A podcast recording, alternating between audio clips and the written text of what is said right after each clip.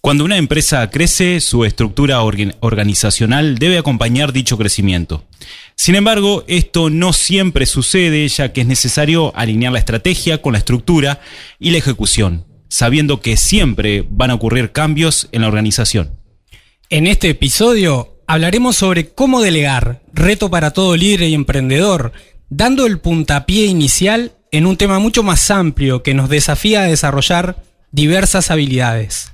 Hoy, junto a Marcela Molina y María Fernanda Granados, descubriremos cómo hacer posible lo imposible en cuestiones de liderazgo, cómo delegar con éxito.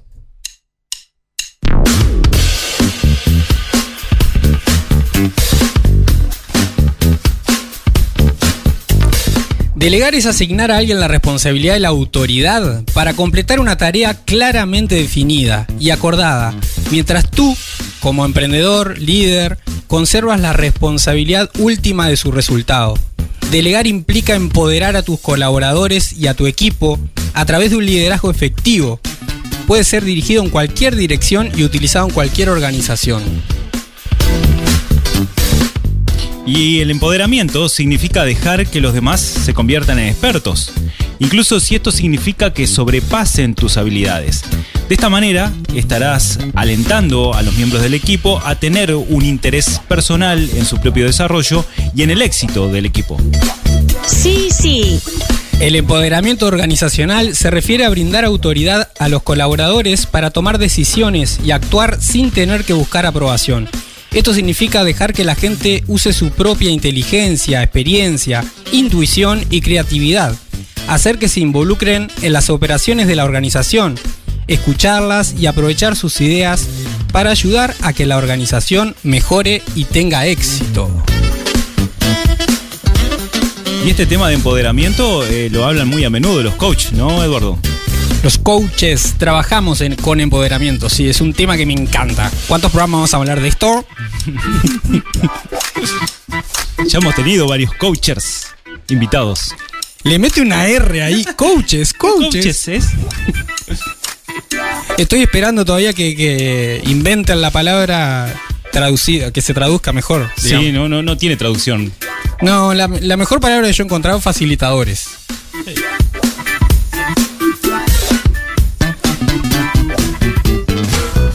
Bueno, ¿por qué es importante delegar tareas en las empresas u organizaciones? Nos pueden escribir al 091-899-899 y ahí comentarnos a ver de qué forma les parece importante esto de delegar. Y también esta pregunta se la vamos a hacer a nuestras invitadas. Bueno, eh, vamos a comenzar con Marcela. A ver, Marcela, ¿por qué te parece que es importante delegar estas tareas en las empresas u organizaciones? Y bueno, es, es básicamente un tema de que no eh, los, directores, los dueños, no pueden estar centralizando todo y no pueden hacer todo. Llega un momento que por el mismo crecimiento de la empresa, ¿sí? es necesario totalmente que el, el dueño, el gerente, sobre todo en los emprendimientos cuando recién comienzan, que inicialmente el dueño hace todo, eh, tiene que hacer de todo un poco, tiene que saber de todo un poco, tareas muy, eh, muy heterogéneas entre sí, pero llegado un momento tiene que dar un paso a tener por lo menos otra persona al lado, por lo que evidentemente tiene que empezar a delegar, más allá de que nadie es imprescindible, empezar a delegar tareas y la forma en que lo va a hacer es fundamental, las tareas, el tipo de tareas que va a delegar, ¿sí? para así hacer una mejor administración del tiempo y en definitiva poder dedicarse a eh, algunas tareas eh, más eh, de, estrategia y más de de repente de poder avanzar y de cómo seguir expandiéndose y no tanto estar en el día a día o en la, chiquita de de repente de las tareas básicas de la organización que sí se pueden ir delegando y sí se pueden ir aprendiendo por otras personas. Interesante, lo subiré a nuestras redes. Mafe, ¿vos qué decís? ¿Para qué es importante delegar tareas en las empresas u organizaciones? Es supremamente importante delegar en las empresas y en las organizaciones, porque como bien decía Marcela, no puedo tener todo centralizado, pero tampoco podemos trabajar como islas. Resulta que el ser humano es un ser interdependiente, dependemos los unos de los otros. Entonces, qué maravilloso cuando ya se tiene una tarea dominada, cuando es un directivo que tiene que encargarse de lo estratégico, pues tener un equipo en el cual pueda confiar, una próxima generación a la cual formar. Y así, además de inspirar aprendizaje, de inspirar conocimiento, de brindar a otros la oportunidad para que se desarrollen, pues el negocio sigue funcionando sigue funcionando y se convierten en equipos de alto desempeño, no en equipos buenos ni en equipos excelentes, sino en equipos excepcionales, equipos de alto desempeño. Claro, pero es un reto, ¿no? Eduardo y Javier, es un reto porque al ser humano nos cuesta mucho soltar, nos cuesta mucho soltar y el cerebro de nosotros está más orientado a controlar, a ser controladores. Entonces es un reto porque los buenos directivos delegan antes incluso de que las personas estén listas. Porque si espero a que estén listos 100%, nunca lo voy a hacer. Sí, aparece, aparece la dualidad, ¿no? De la necesidad de entender que hay que hacer un sistema más eficiente, de que hay que delegar, pero nos cuesta soltarlo. Eh, ¿Cómo combinar eso, no? ¿Cómo combinarlo? Bueno, el punto es tener la voluntad de dar el primer paso. Y lo primero es vencer ese miedo. Y ese miedo se vence cuando yo lo reconozco, cuando lo comparto con mi equipo de trabajo, cuando sé comunicarme. Mira que los seres humanos hablamos, pero no nos comunicamos. Claro, claro.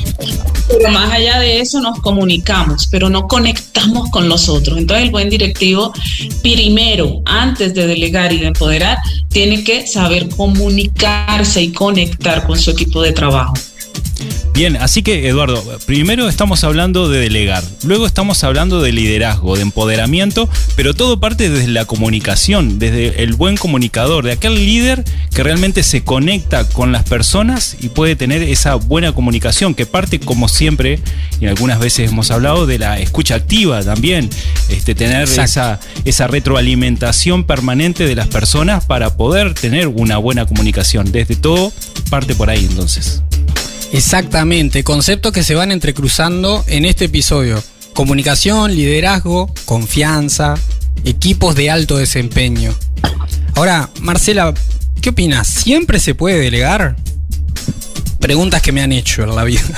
En, líneas generales, eh, tendríamos que estar más en un caso puntual, ¿no? Tener más información. Pero eh, pienso que sí, que siempre se puede delegar. Hay distintos casos, distintos tipos de empresas. Está la empresa en las etapas cuando recién comienza y empieza a desarrollarse y crecer. Eh, como pequeños emprendimientos puntualmente.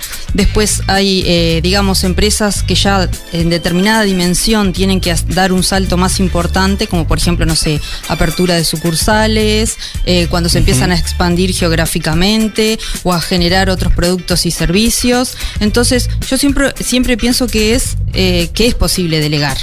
Inclusive Uruguay, obviamente estamos en la realidad, no sé María Fernanda, que dicho sea de paso es un gran gusto poder conocer y comunicarme contigo y conocer otras, otras realidades directamente.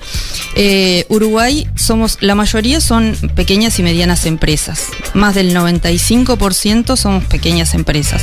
Entonces, eh, hay una gran prevalecencia de ellas y una gran necesidad de eh, saber cómo administrarlas.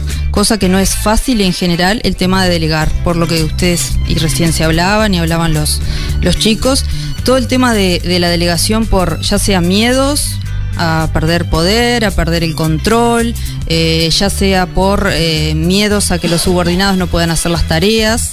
Eh, ya sea por miedos de los subordinados que tampoco quieren aceptarla, pero por eso es que ustedes lo que están diciendo me parece espectacular, el tema de formar equipos de alto rendimiento y lo que es todo el tema de confianza, que para mí eso es fundamental, y de ahí como base de todo entiendo que la comunicación es algo fundamental. Así, lo primero a tener en cuenta, y creo que las empresas fallamos en general y muchas y muchísimas veces por el tema de comunicaciones, que parece que cada vez estamos más comunicados y a la vez cada vez tenemos más problemas de comunicación y ruidos en, esa comunicación de, digamos, eh, eh, bilateral, ¿no? Hmm. Así que creo que eso es, no sé si lo comparten ustedes, no sé bien del todo cómo es la realidad, María Fernanda, de ustedes. ¿Cómo, es la realidad en Colombia? Bueno, fíjate que aquí tenemos muchísimas empresas, pero hay una gran, un gran dolor, un gran dolor pienso yo, y es la población más joven. ¿Por qué? Porque entre el 52 y el 55% de las vacantes tienen inconvenientes de ser cubiertas por brechas de talento, ¿sí? Ese es un panorama. Entonces, claro, hay brechas en el talento, pero tampoco se les da la oportunidad. Eduardo, Javier y Marcela, tampoco se les da la oportunidad. Entonces, nunca se sabe el potencial que tiene una persona hasta que no se le da la oportunidad. Entonces, fíjense la importancia de la delegación aquí. Aún más que eso, fíjate que el 22, de, o sea, 22 jóvenes de cada 100 en Colombia con edades entre 14 y 28 años, jóvenes que están ya son profesionales, son económicamente activos, pero están desempleados. Entonces, una de las principales causas es que no tienen las habilidades que está demandando el mercado laboral. Entonces, fíjate, ¿cómo las van a tener si no se les da la oportunidad y si no se propicia el aprendizaje? Imposible. A simple vista, imposible. Así no se puede. Imposible. Exacto. Vos que estás del otro lado, ¿qué opinás? Te preguntamos también, ¿es tu oportunidad de reconocer a esos grandes líderes que por ahí tuviste el, placer de tener en una empresa, por ahí es gente de tu barrio, de tu familia. ¿Qué grandes líderes reconoces? ¿Qué, características tienen esos ah, grandes ah. líderes? Esa, es la pregunta, ¿no? Esa es la pregunta del millón. A ver qué pasa. Llega el momento de tomarnos un café y aprender de la experiencia humana. Llega la entrevista de la semana. Llega el café emprendedor.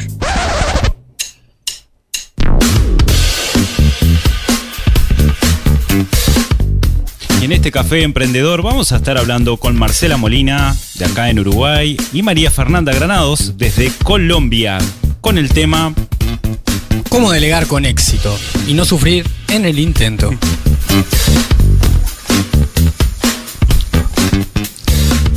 Te recordamos, te contamos que el Centro Comercial Industrial de Rosario también está en un proceso de renovación de servicios, mayores beneficios, de cambios y te propone acompañarte en tu emprendimiento, en tu empresa, con un gran equipo de profesionales interdisciplinarios. Ayer estuvieron haciendo los sorteos. Es verdad, ayer eh, fue el sorteo del Compre y Gane con varios premios. Excelente, vi, vi una fuente llena de, de, cupones. Realmente la gente se ha aprendido. La gente se suma al Compre y Gane. Sumate vos también al comercio adherido. Reclamale tu cupón. Junto con tu compra, un cupón. O más.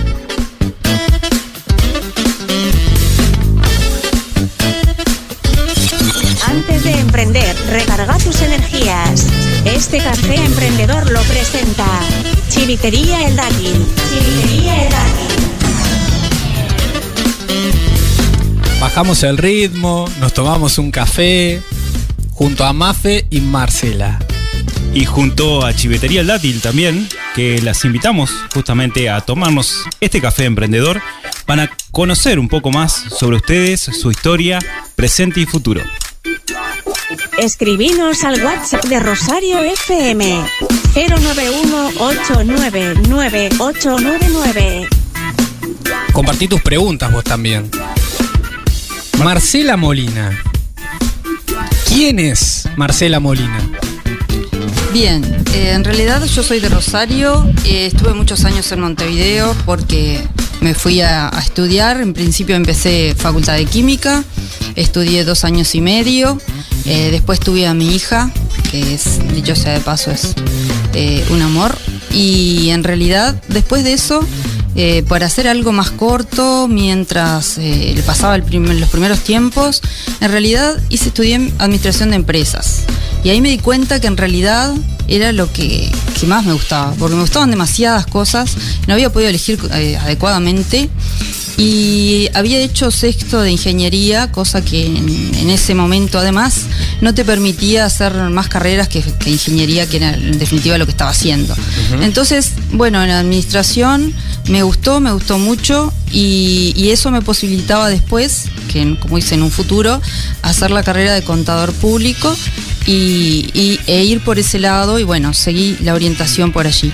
Cosa que me fue bien porque en definitiva hoy no me vería en la otra carrera, pero ni ahí.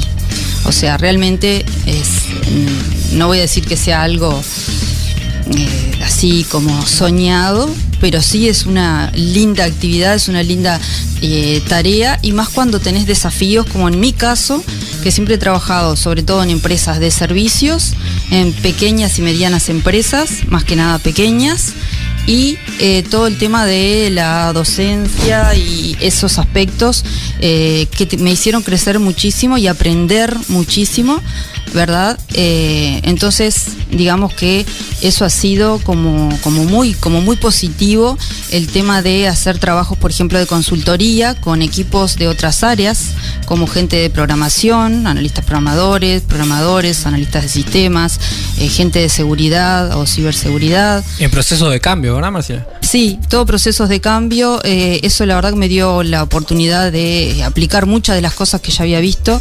Eh, y es muy bueno eh, desde el punto de vista de que vos obviamente ves la organización de afuera y siempre el tema de la persona que ve la organización de afuera tiene ventajas como ver ciertas cosas objetivas que el que está inmerso en esa realidad está tan inmerso justamente en ella que no ve una cantidad de problemas, ya está acostumbrado, ya es eh, claramente lo que está viviendo, entonces quien viene de afuera no conoce al dedillo la organización, pero sí es capaz de ver con objetividad una cantidad de aspectos eh, que realmente son, eh, digamos, eh, mucho más solucionables de lo que podría parecer en principio o que de adentro ni siquiera ven las verdaderas causas del problema, porque ese es otro tema que muchas veces confundimos causas eh, o sea, los problemas con las causas y no buscamos las causas subyacentes a esos problemas, ¿no? Por ejemplo, una organización, si está teniendo alta rotación de personal, el problema no es que tenga alta rotación de personal, el problema es qué hace que el personal rote. ¿sí? lo que implica para las empresas y para toda organización. Eh, cabe destacar que hay conceptos y muchísimos que van para todo tipo de organizaciones, pequeñas, medianas, grandes, y organizaciones que son, digamos, eh, no necesariamente empresas, ¿sí? O sea, cualquier tipo de organización informal, eh, pero aplican en general los mismos conceptos, adaptándose, obviamente, a cada situación. ¿sí? a los tipos de líderes, a los tipos de subordinados, al tipo de tarea, eh, obviamente. Y eso creo que, ya les digo, la experiencia que tuve, sobre todo en el área de que hoy es fundamental y el futuro es, es eh, imposible concebirlo en forma separada, es el área de las, todos los sistemas de información. Es imposible separar hoy por hoy las organizaciones de los sistemas de, información, eh, cómo están interrelacionados y todo el manejo ¿verdad? de la tecnología es totalmente eh, imposible concebir una idea sin la otra hoy y eso a futuro obviamente que va a ser eh, es, una, es una tendencia, ya, ya existe y, va a ser cada vez más eh, importante esa relación. Y esa parte me gusta mucho. Ni hablar en esta nueva realidad. Y Mafe, ¿quién es María Fernanda Granados? Bueno, Eduardo, Javier, Marcela y todos los que nos están escuchando. Bueno, yo soy mamá, soy esposa, soy psicóloga de profesión de la Universidad de La Sabana, acá en Colombia, y siempre trabajé en selección de personal, siempre me moví en las áreas de gestión humana. Desde inicios de la carrera, pues me, me gustaba, me inclinaba hacia el área no tanto clínica de la psicología, sino a la organizacional, al área de empresas. Con las empresas que soñé trabajar, ahí trabajé, trabajé en, multinacionales pues grandes acá en Colombia, como en Bavaria, Sam Miller, que es de cervezas, aunque no me gusta la cerveza, pero bueno, ahí ¿Le podemos cobrar auspicio a las empresas, a las marcas? Bavaria, por ejemplo, fue mi primer, mi, despliegue, mi despliegue, mi despliegue, mi, despertar, porque cuando tú entras de entrada muy chiquitica a los 21 años a una empresa grande, pues caramba, empiezas a ver cómo es este mundo, cómo funciona, cómo funciona una organización, cuál va a ser tu granito de arena en esa organización. Y bueno, empecé allí en selección de personal, Luego pasé a Koala, que también es una multinacional, la conocen porque hay un osito Koala, ese, ese es su signo. Claro.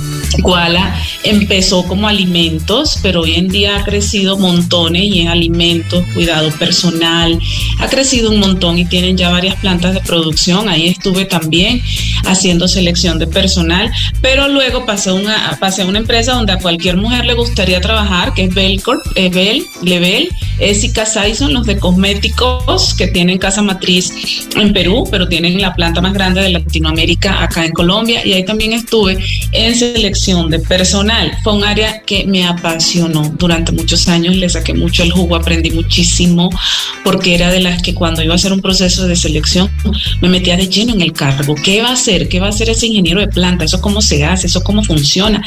Ese proceso de producción, ¿cómo es? Esa gestión de calidad, ¿cómo es?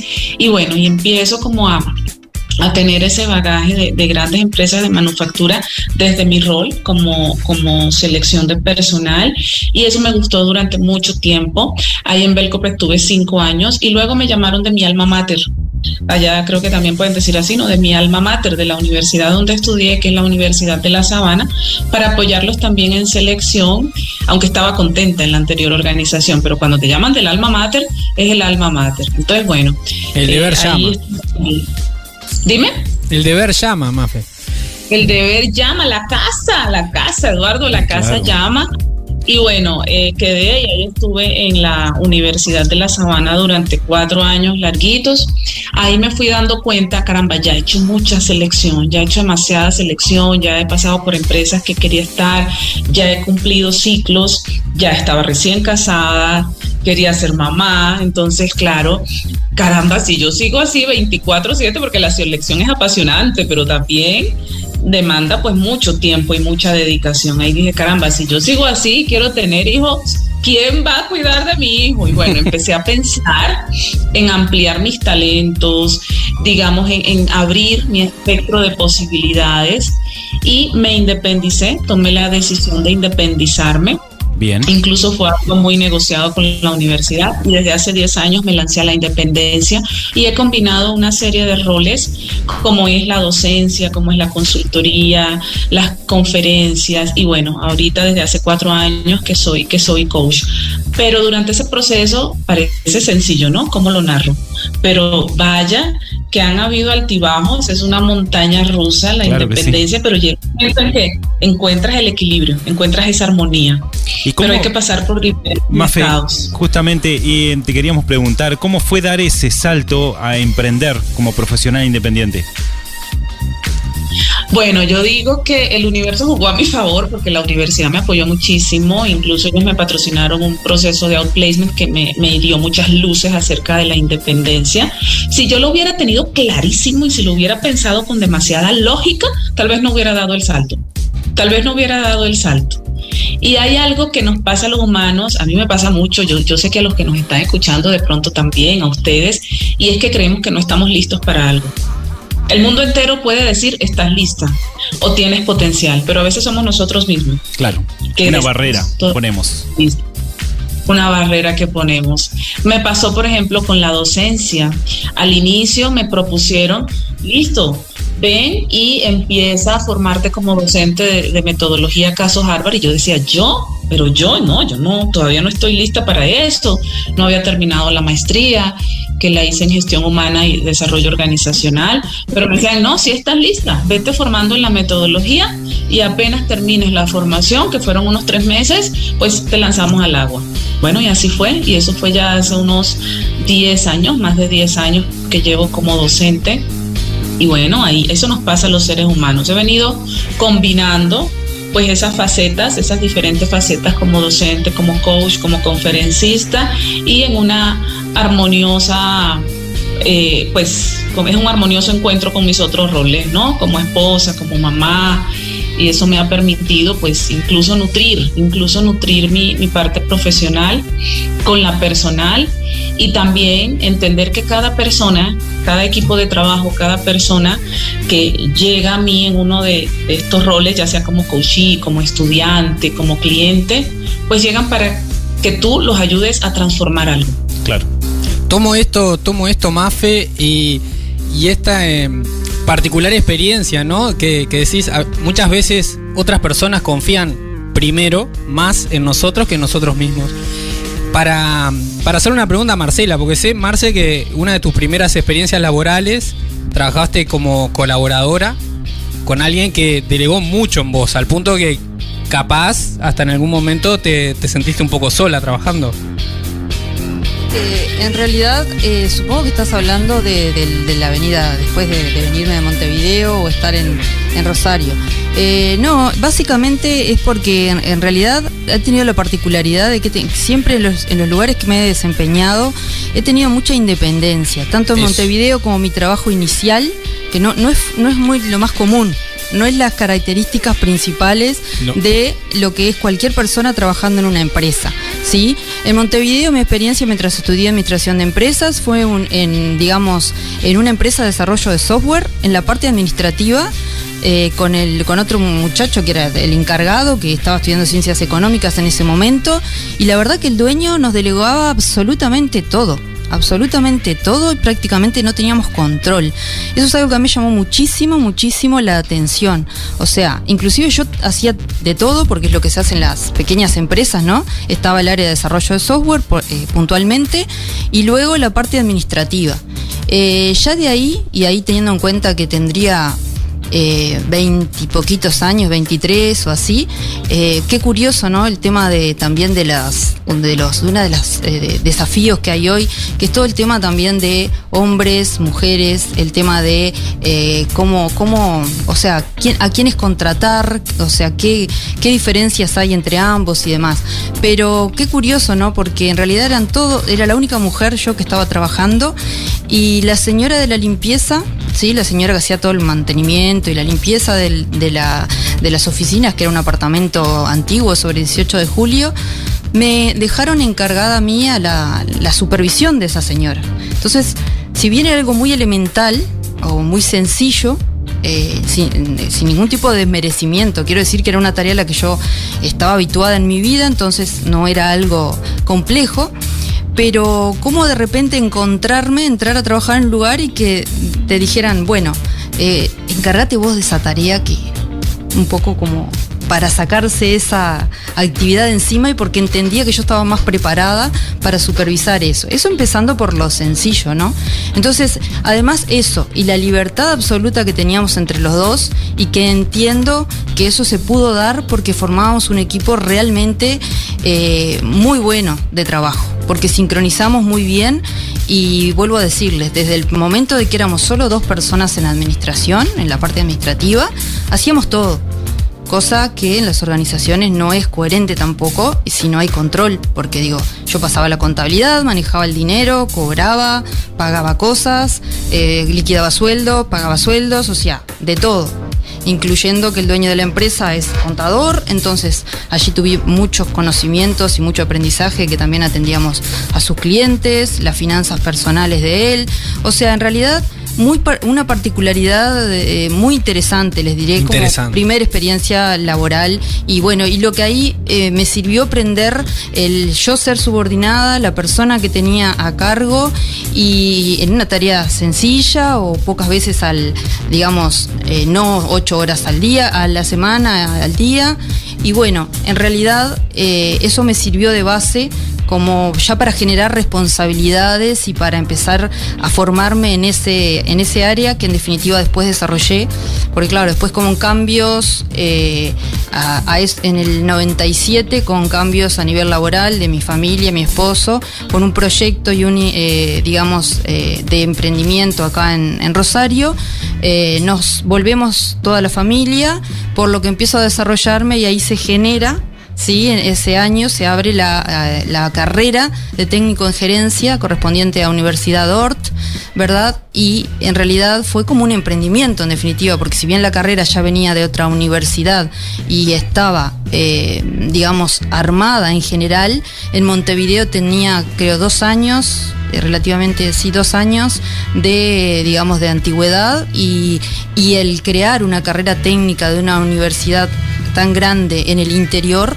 realmente fue todo un desafío y realmente fue complejo. Em, eh, desde, digamos, uno lo ve tal vez al pasar del tiempo, ¿no? después con los años, eh, lo, todo lo que se hizo para poder implementar una carrera nueva y tener alcance, obviamente, a los jóvenes del interior. Eh, en una carrera de, esa, de esas características. Lo que después me llevó a hacer la, lo que era la, digamos, la coordinación de dicha carrera y ahí todo el manejo de, la parte de docentes, ¿no? Desde contrataciones, algunas no, porque ya había algunos docentes que heredé, entre comillas. Eh, Vaya si tuvieron que trabajar en equipo ahí. Eh, sí, y eso la verdad que eh, ahora después ahondaremos más y a ver qué dice Mafe, pero en realidad es, a mí es lo que pasa que es lo que más me gusta y entiendo que es lo que realmente funciona para generar un buen clima organizacional, el tema de la comunicación con la gente, el tema de eh, darles, eh, eh, digamos, comunicarles, darles las herramientas necesarias para que se puedan desempeñar correctamente en el trabajo, eh, eso de mente abierta, estar siempre abierto a las, a las sugerencias dentro de ciertos lineamientos y en realidad acá también en muchas cosas tuve muchísimas libertades. Entonces podría decir que vuelvo a lo mismo, es diría que muy la excepción. Eh, creo, al menos, que la eh, mayoría de mis experiencias laborales fueron en ese ámbito, de mucha, de mucha libertad y poco control. Excelente. Excelente. Y hablando de, responsabilidades, ¿no? Eh, cuando, Mafe, eh, María Fernanda, cuando hablamos de delegar, no solo hablamos, como bien decía Marcela, de actividades, sino también de responsabilidades, de decisiones, de coordinación. Bueno, lo hablamos al principio, de comunicación también. Este, vos hablas también de empoderamiento. ¿En qué se diferencia este concepto de empoderar frente al de delegar? Bueno, Javier, mira que delegar es como una ramita del empoderamiento. O sea, empoderar llega a hacer crecer el delegar. Llega a nutrirlo, llega a darle como brillo, como cuando tú brillas algo, algo está sin brillo, ahí estás, sí, delegaste, pero cuando le das el brillito, empoderas. Entonces, para empoderar tienes que delegar, tienes que capacitar, tienes que motivar y ahí cumples todo el paquete. Entonces, fíjate, delegar es un hijito del empoderamiento, pero más allá de eso, cuando yo logro empoderar, estoy entusiasmando, porque empoderar es entusiasmar.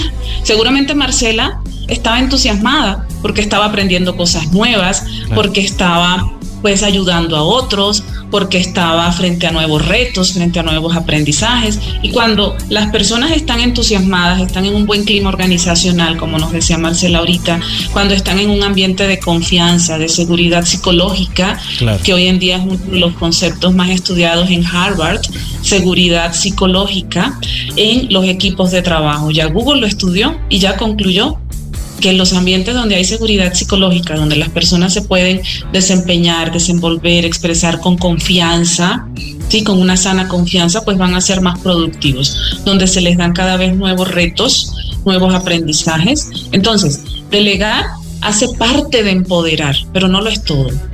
Además de delegar, tengo que capacitar, Bien. tengo que motivar para lograr el paquete completo de empoderamiento. Excelente, excelente. Al café emprendedor llega la pregunta imposible. ¿Te animas al desafío? Y cuando nos tomamos el café el tiempo se va. Pero volando, volando. A mí se me enfrió el café, le digo. Sí. Bueno, pero tómelo frío, que en muchos países se toma frío. Ya, ya viene el calorcito. Ya viene, ya viene. Pregunta imposible para Marcela y Mafe. ¿Se animan al desafío? Sí, claro, obviamente. Totalmente. Claro que sí. Desafío aceptado. Tenemos una misma pregunta para ambas. Pensando en sus trabajos, en las decisiones que han tomado en la vida y en aquellas que tomarán el día de mañana, ¿no? ¿Qué no estarían dispuestas nunca a delegar?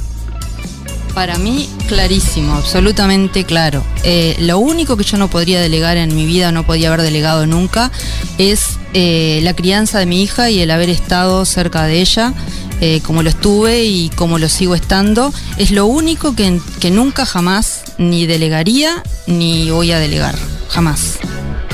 Excelente. Mafe. Dios santo, todo pasa por algo, ¿ah, Marcela? Me uno a tu respuesta, conecto, conecto directamente con esa respuesta. No delegaría, no delegué ni, ni delego pues la, la formación, el acompañamiento de mi hijo Gabriel, porque gracias a ese equilibrio que he logrado entre trabajo y familia, bueno, también mi esposo, ¿no? Que también es emprendedor, pues hemos logrado acompañarlo, crecer junto a él, acompañarlo en todo ese proceso y vaya que se ven los resultados. Eso no lo delegaría. Y tampoco delegaría el control de mi aprendizaje constante. Nadie tiene que estar allí para que todo el tiempo estemos aprendiendo permanentemente. Nadie te tiene que decir, estudia, actualízate, eh, profundiza en estos temas. El mundo cambió. Hemos cambiado más en 15 años que en un siglo. Entonces yo creo que nadie me tendría que decir, ni lo delegaría en nadie, esa, ese aprendizaje permanente, ese, esa formación constante pues en lo que requiere mis quehaceres, ¿no? En lo que requiere mis quehaceres y pues también en, lo que está cambiando el mundo. Estamos cambiando muchísimo. Eso tampoco lo delegaría. Está, está a mí, es mi responsabilidad. Perfecto, perfecto. Bueno, grandes eh, respuestas, ¿no? A una interesante pregunta, Eduardo. ¿Y usted qué no delegaría? Bueno, es para pensarlo, me, agarró, me agarró muy bien. Ah, no quiere responder. bueno, bueno, seguimos hablando en un ratito entonces porque se viene el contacto emprendedor. Se queda, se queda Marcela, se queda también Fernanda, así que quédate vos también, que ya nos conectamos enseguida con este nuevo contacto emprendedor. Este café emprendedor fue presentado por Chivitería El Dátil. Chivitería El Dátil. Si buscas resultados distintos, no hagas siempre lo mismo. Toma lápiz y papel. Llegan los tips imposibles, ideas que se escapan de la caja.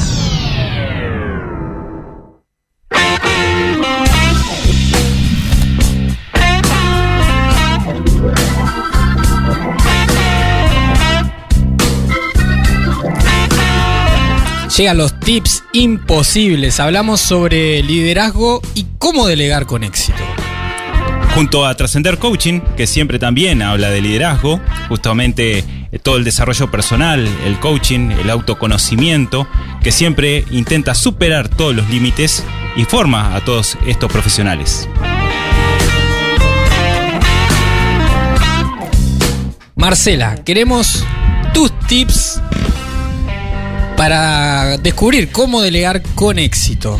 Bueno, eh, rápidamente, en, rápidamente, en dos palabras, eh, quisiera decirles rápidamente. Yo soy de las que creo que si uno tiene buena comunicación y trabaja con recursos humanos eh, motivados, se puede y se puede lograr muchísimas cosas. Ahora, hay que ser claro, la persona tiene que tener claro qué se espera, uno tiene que conocer y saber qué motiva a cada uno. Estamos todos limitados porque obviamente que tenemos limitaciones todas las organizaciones como el tiempo y el dinero y el tema de eh, no poder manejar algunos de ellos hace que la, eh, digamos, la motivación vaya por otro lado. Y delegar es una forma también de motivar y de la mano tiene que ir acorde a esto la autoridad y la responsabilidad. O sea, la gente tiene que tener claro qué se espera de ellos y, obviamente que el responsable final es uno cuando delega.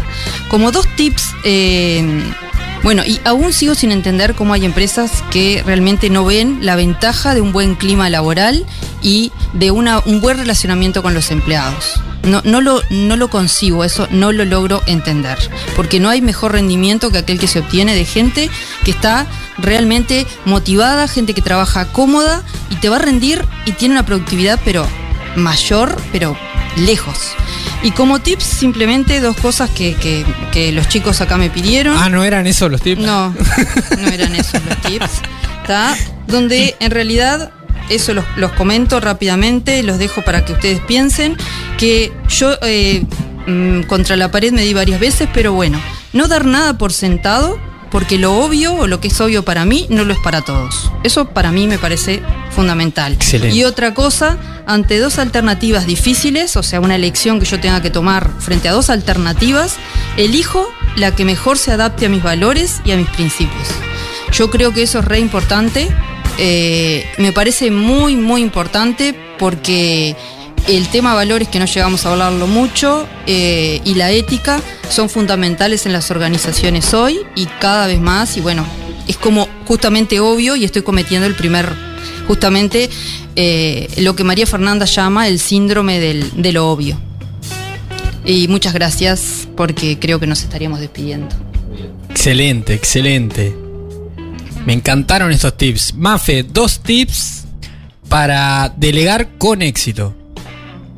Para delegar con éxito, Eduardo, claro que sí. Pues les cuento que la delegación es necesaria, pero no es suficiente. Ya sabemos entonces que la debemos acompañar de capacitación, donde informo, formo y entreno a las personas. Recuerden, la información no es suficiente, tengo que acompañarla de formación y entrenamiento en habilidades técnicas y en habilidades, las mal llamadas blandas, ¿no? Ya no son las blandas, ya no son las soft skills, ahora son las power skills, porque son las más poderosas. Las power. que me gustó, me gustó. Vamos a tomar nota. Sí, sí, las power skills. Chao, chao, soft skills. Ahora las power skills que son las que marcan la diferencia. Pero también, además de capacitar, motivo. Motivo a las personas, extrínseca, intrínseca y trascendentalmente. No las motivo solo con el salario, no las motivo solo con el nombre del cargo, la posición, sino que las motivo también con eso que los llena adentro.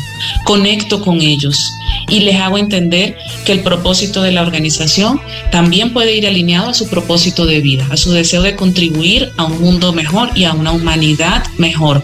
Cuando yo logro eso y lo acompaño, ahora sí vienen los tips de una conexión. También lo decía Marcela, los líderes y los directivos, no solo unos pocos, sino todos los de la organización, deben ser unos expertos más allá de comunicar en conectar con los seres humanos, conectar con sus colaboradores, con su equipo de trabajo, saber comunicar los mensajes, conectar con ellos como seres humanos. Yo no me sé el nombre de mis colaboradores y si no sé ni siquiera un poquito de su parte familiar, de su parte personal, lo que les gusta, pues caramba, no voy a conectar con ellos si solo son un número en la nómina.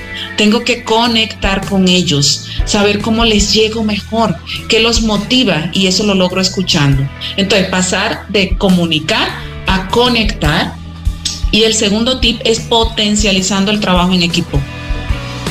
Y eso también lo logro con una buena comunicación. Lograr esa seguridad psicológica. Los invito también a profundizar en este concepto que la Universidad de Harvard ha venido también trabajando mucho y es el concepto de seguridad psicológica. ¿Cómo logrando una seguridad psicológica en mi equipo, en mi organización, voy a lograr un mejor proceso de empoderamiento? Y pues bueno, si, si me lo permiten, ahí, ahí hemos hablado mucho de liderazgo, pero hay un texto que quisiera recomendarles a las personas que nos están oyendo. y son las 21 uno clásico, uno clásico de esos viejitos, a mí me gustan los clásicos, las 21 leyes irrefutables del liderazgo. Se van a divertir, se van a entretener y sé que lo van a ir asimilando poco a poco para esa labor de liderazgo. Tanto pues medianas empresas, pequeñas empresas, a todos los empresarios que nos están escuchando, miren, no importa si su empresa están haciendo, si es pequeña, si es mediana, si es grande, esto aplica para todos y sé que a todos los va a nutrir y los va a hacer mejores líderes. Gracias Eduardo, gracias Javier por la invitación. Marcela, un saludo muy especial y claro, seguimos en contacto. Muchas gracias. Cambiamos. Espero que hayas tomado nota y si no, quedan en el podcast de Imposibles que podés volver a escuchar o escuchar por primera vez en YouTube, Spotify, Google Podcast, Apple Podcast. Todas las plataformas estamos y nos podés escuchar. Podés escuchar este episodio y todos los anteriores también. Así que este, trata de conectarte, ponerle el botón seguir también. Eso facilita que el recordatorio de que estamos siempre presentes y todas las semanas estamos subiendo estos episodios. Y nos ayudas a llegar a más gente. Y ayudar a más gente. Y, seguir aprendiendo y todo eso. No quiero irme, no quiero irme. Este, retado ya me voy. No quiero irme sin. Sí, sí, me retaron por acá. No voy a decir quién. no quiero irme sin un mensaje final. A ver, Marcela, un mensaje final de todo esto que hemos hablado, algo que haya quedado en el tintero para que aquellos oyentes sobre que están pensando de cómo delegar. En realidad creo que quedó muchísimo en el tintero, o sea que esto da para otra instancia, como dijo mm, también Mafe, y fundamental el tema, como dijo ella, del empoderamiento, la comunicación, eh, fundamental, la motivación y que el otro sepa y sienta el respaldo, ¿verdad? Eh, obviamente el tema de la empatía, creo que no dijimos la palabra o no hablamos de eso, pero creo que es fundamental el tema de empatía, el saber ponerse en el lugar del otro, siempre me parece algo muy, pero muy importante al momento de liderar y de, trabajar con gente. En mi caso, también un, un, recuerdo que tengo muy lindo del trabajo es haber llegado a poder trabajar con alguien que solamente con mirarla ya nos entendíamos y sabíamos qué hacer frente a un cliente, frente a alguien. Y ella es Lucía, que trabajó como secretaria eh, muchísimos años y tiene también las carreras hechas, eh, ambas. Eh, que trabajó muchos años como secretaria administrativa en, el instituto acá en Rosario. Una genia total. Una genia.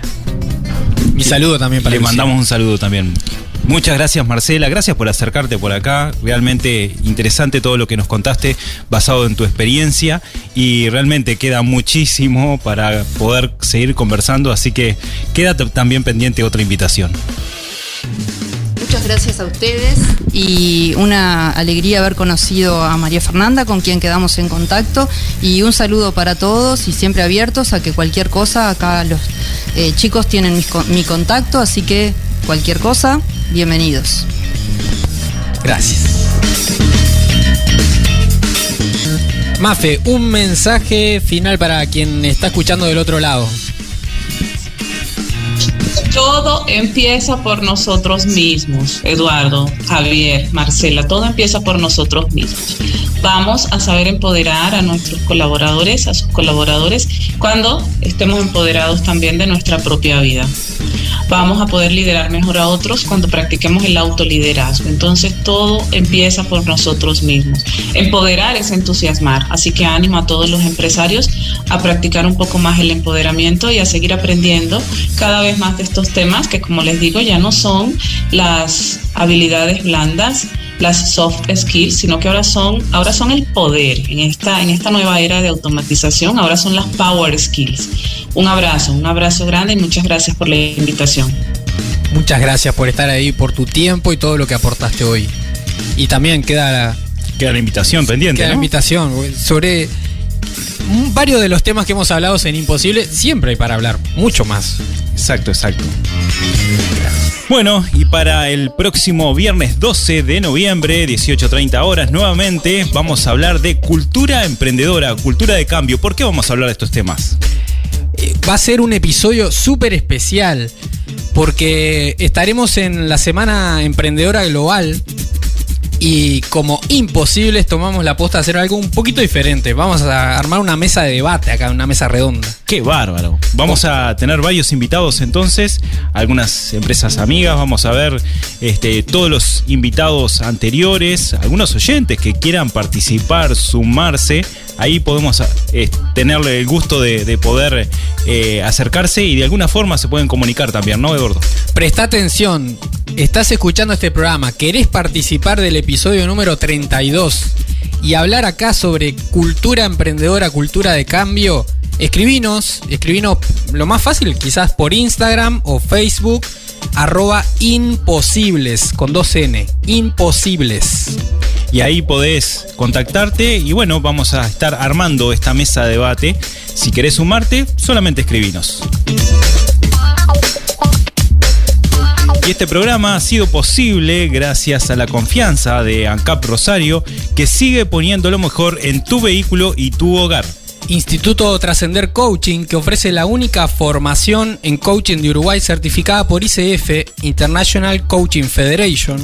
Al Centro Comercial e Industrial de Rosario, con un equipo de profesionales dispuestos a resolver los desafíos de tu empresa o emprendimiento. A Chivitería El Dátil, donde comemos como en casa, rico y abundante.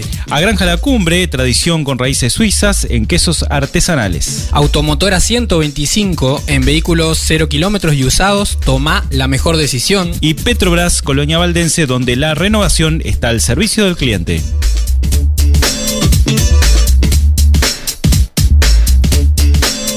Seguí ahí, invita a tus contactos a escuchar este episodio, si te gustó y si no te gustó también, así lo critican juntos.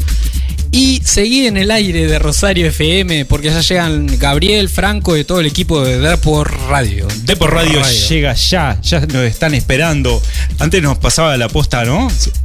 Ah, sí, en el otro horario no, Ahora le pasamos, le pasamos ahí a Depor Radio. Bueno, gracias Eduardo, gracias Marcela, gracias María Fernanda. Gracias a vos que estás del otro lado, somos cada vez más, somos cultura emprendedora, somos comunidad y somos imposibles. Chao, chao.